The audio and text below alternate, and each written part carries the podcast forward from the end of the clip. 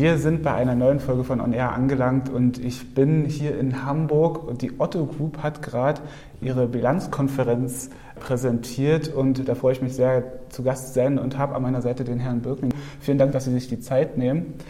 Ich habe Ihrer Kollegin, der Frau Schana Wolf, gerade eine ähnliche Frage gestellt und würde Ihnen diese auch gerne stellen. Ähm, man unter Druck bei solchen Zahlen, man präsentiert die schlichtweg gefragt, wie war Ihre letzte Nacht?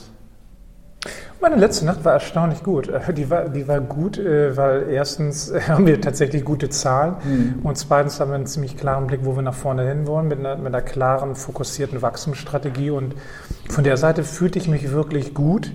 Auch weil das ist ja quasi das letzte Durchlaufen dieses Themas, weil wir haben das gesamte Thema im Vorstand erarbeitet, mhm. dann haben wir unsere Gesellschafter davon überzeugt, dass der Weg richtig ist, dann haben wir alle unsere Geschäftsführer dazu eingeladen und erklärt, wo wir hinwollen.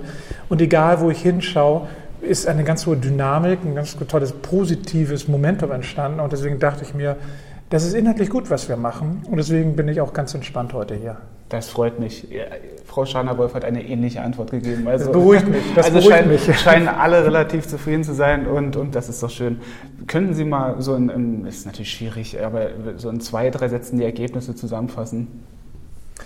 Ja, auf der einen Seite ist es der Blick ja zurück gewesen auf 2016, mhm, genau. das Geschäftsjahr, was Ende Februar bei uns geendet ist wo wir tatsächlich alle Ziele, die wir uns vorgenommen haben, auf allen Ebenen tatsächlich erreicht haben. Wir sind im Umsatz leicht stärker gewachsen mit vergleichbar 5 Prozent, als wir uns das vorgenommen haben.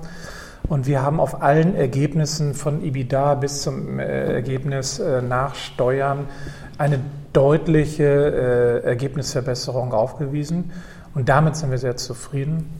Und das ist auch dann die, genau die richtige Grundlage, auch aufgrund der, denke ich mal, konsequenten Portfoliosteuerung der letzten Jahre, die eine wichtige Voraussetzung war, die auch stark ja unter der Ägide auch meines Vorgängers auch gelaufen ist, äh, Hans-Otto Schrader, sind wir jetzt in der Lage, tatsächlich nach vorne auch auf einen ganz anderen Wachstumskurs zu gehen. Und es geht im Kern darum, dass wir bis 2022 auf 17 Milliarden Euro Umsatz wachsen wollen. Mhm. Es geht darum, dass wir das mit einer fokussierten Wachstumsstrategie machen wollen. Und zwar genau mit den nämlichen Geschäftsmodellen, von denen wir glauben, dass sie in den nächsten Jahren die Treiber im Markt sein werden. Das sind äh, Plattformen, das sind Marken und das sind bestimmte auch, auch Servicebereiche, die, denen wir eine ganz, ganz große Zukunft zutrauen. Und zweitens auch Gesellschaften, wo wir glauben, wir sind genau heute richtig aufgestellt, um dieses massive Wachstum anzugehen. So, das Ganze wird dann gepaart mit, mit, mit zwei ganz anderen Aspekten. Einerseits, dass wir das gesamte Ökosystem der Otto-Gruppe nach außen öffnen werden, sehr konsequent öffnen werden für andere Partnerschaften, von Händlern angefangen, über Investoren, über, über strategische Partner, über wissenschaftliche Institute um das gesamte Ökosystem der Otto-Gruppe noch viel, viel stärker und vernetzter zu machen. Mhm. Und das zweite begleitende Element ist definitiv dann auch der Kulturwandel, den wir ja schon vehement gestartet haben. Wir nennen das bei uns Kulturwandel 4.0, den wir jetzt in den nächsten Jahren mit großer Vehemenz weiter voranbringen werden. Und das hat auch wiederum einen ganz, ganz starken Vernetzungsaspekt, einen Kollaborationsaspekt, dass wir ganz anders lernen, die Stärken der Gruppe, die wir an unterschiedlichsten Stellen haben, sei es Händler mit Dienstleistern oder in den Venture Capital Bereich hinein, wo wir sehr stark investiert sind, dass wir dort Brücken bauen, Allianzen schmieden, die für alle Beteiligten positiv sind. Und ähm, das ist ein ganz großes auch kulturelles Stück Arbeit zu dem Punkt des Kulturwandels, da haben Sie ein Interview geführt von dem Kollegen von Kassenzone. Das fand ich sehr interessant, weil, also man muss ja sagen, dass Otto, mir ist noch kein Unternehmen begegnet, was so den Fokus darauf legt oder wo auch der Fokus so gelegt wird, auf wie geht man mit den Mitarbeitern um. Und da wurde, also um es mal übertrieben zu sagen, fast eine halbe Stunde darüber philosophiert, dass man jetzt neuerdings die Mitarbeiter duzt. Warum ist das, also ich finde das faszinierend, weil das so auch Unternehmenseinblicke gibt, aber warum, warum macht das Otto so und warum machen das andere Unternehmen vielleicht nicht so? Ich glaube, bei uns steckt das tatsächlich ganz tief in unseren Wurzeln, in unseren Genen. Ähm, das, das hat was mit einer Prägung über Jahrzehnte von Dr. Michael Otto zu tun, mhm. Ähm, die aber auch fortgesetzt ist, wenn man heute die nächste Generation mit Benjamin Otto sieht der genauso denkt, ähm, das heißt in Kategorien Verantwortung übernehmen, nachhaltig, sozial fair umzugehen mit Kollegen, Kollegen, Und ganz offen gesprochen, ich mag gerne in einem Umfeld arbeiten, wo ich mich richtig wohlfühle. Mhm. Ähm, ich, ich rede gerne mal davon, dass man äh, dieses Work-Life-Balance-Wort mhm. bemüht und ich mag es nicht. Warum mag ich es nicht? Weil es suggeriert, in dem Augenblick, wenn ich zur Arbeit gehe, höre ich auf zu leben und wenn ich abends den Campus verlasse, fange ich an zu leben. Ganz ehrlich, ich möchte hier leben. Mhm. Und was für mich gilt, gilt auch für alle anderen Kolleginnen und Kollegen. Die möchten sich entfalten, die möchten Verantwortung nehmen, die möchten etwas gestalten, die möchten etwas tun.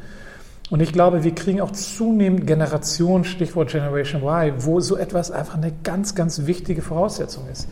Darüber hinaus glaube ich zutiefst, dass in solchen Umfeldern wir in der Lage sind, die gesamte digitale Transformation viel besser zu gestalten, viel besser zu gestalten. Das hat viel mit Empowerment zu tun. Kollegen, Kollegen, die vielleicht auch noch nicht so viel Erfahrung haben, aber die sehr, sehr klug sind, denen einfach in bestimmten Umfängen anders Verantwortung zu geben. Und also wir erleben jetzt gerade in den letzten ein, zwei Jahren an so vielen Stellen, äh, Stichwort Inno-Days, mhm. Äh, Barcamps und so weiter, sehe ich so tolle Entwicklungen, wo ich merke, da entsteht Innovation, da wird Kreativität nicht nur irgendwo gedacht, sondern ausgelebt und was tatsächlich Kundennutzen stiftet. Also Sie merken, das sind ganz viele Aspekte. Das hat was mit der gesamten Wettbewerbssituation zu tun, das hat was mit der Technologie zu tun, das hat aber auch was mit dem Menschenbild zu tun, was wir hier leben.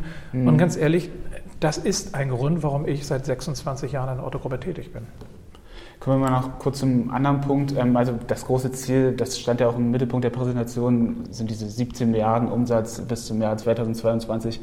Was mir ein bisschen zu kurz kam, was aber völlig verständlich ist bei der Masse an Sachen, die man präsentiert und präsentieren will, sind verschiedene Sachen, die in der, letzten Zeit gestartet wurden. Zum einen jetzt ganz aktuell der äh, Matratzenshop äh, paulpaula.de.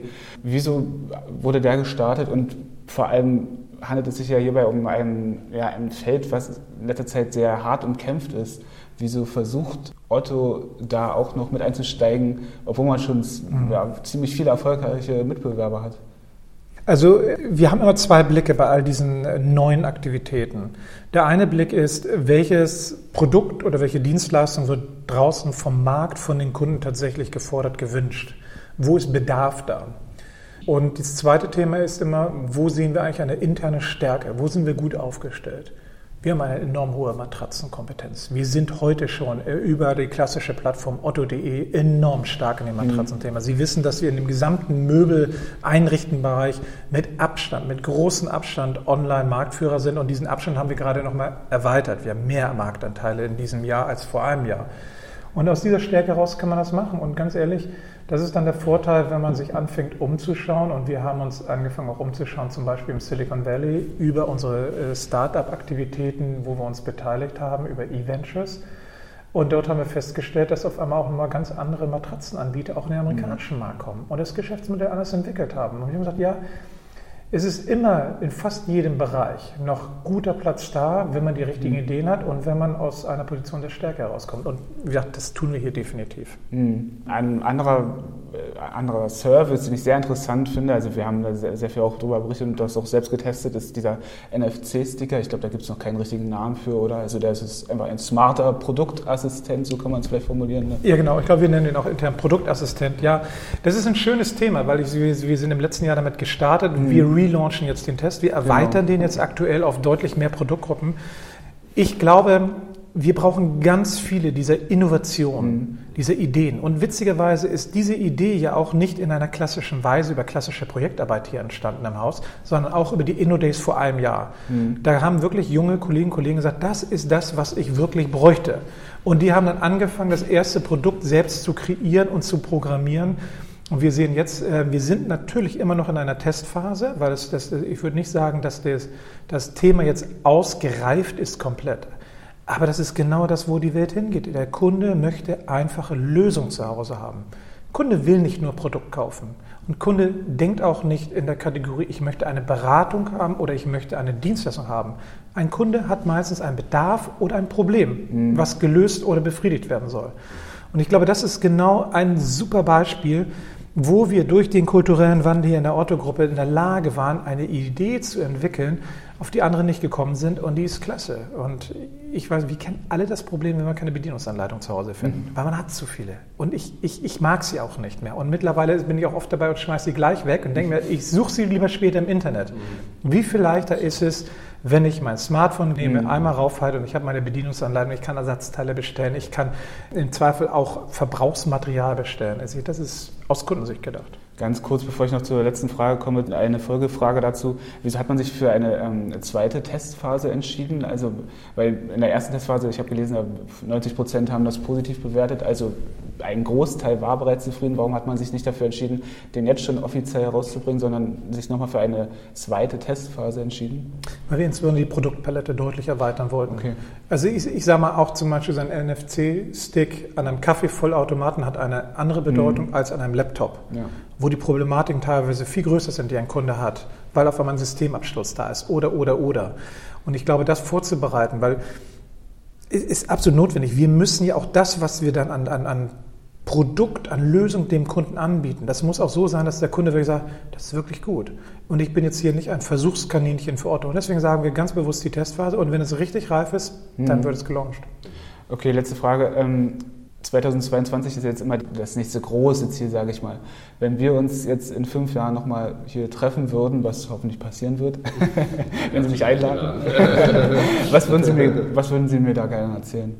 Da würde ich Ihnen gerne sagen, dass wir diese 17 Milliarden übertroffen haben.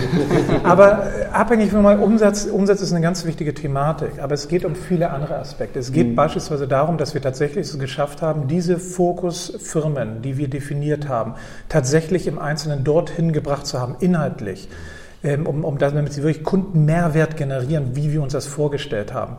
Ich würde mich freuen, wenn wir uns in fünf Jahren treffen und Sie sagen, wow, die Otto-Gruppe, die Art und Weise, wie die intern sich vernetzt hat und wie sie nach außen kollaboriert, das ist ein Benchmark weltweit.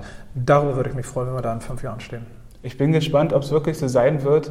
Ich würde vorschlagen, wir machen es einfach so, wir treffen uns wieder in fünf Jahren und dann sehen wir weiter. Ne? Wir haben eine Verabredung. Sehr schön. Ich danke Ihnen vielmals. Das war's mit der äh, neuesten Folge von On Air. Vielen Dank fürs Zuhören und bis zum nächsten Mal. Sehr gerne.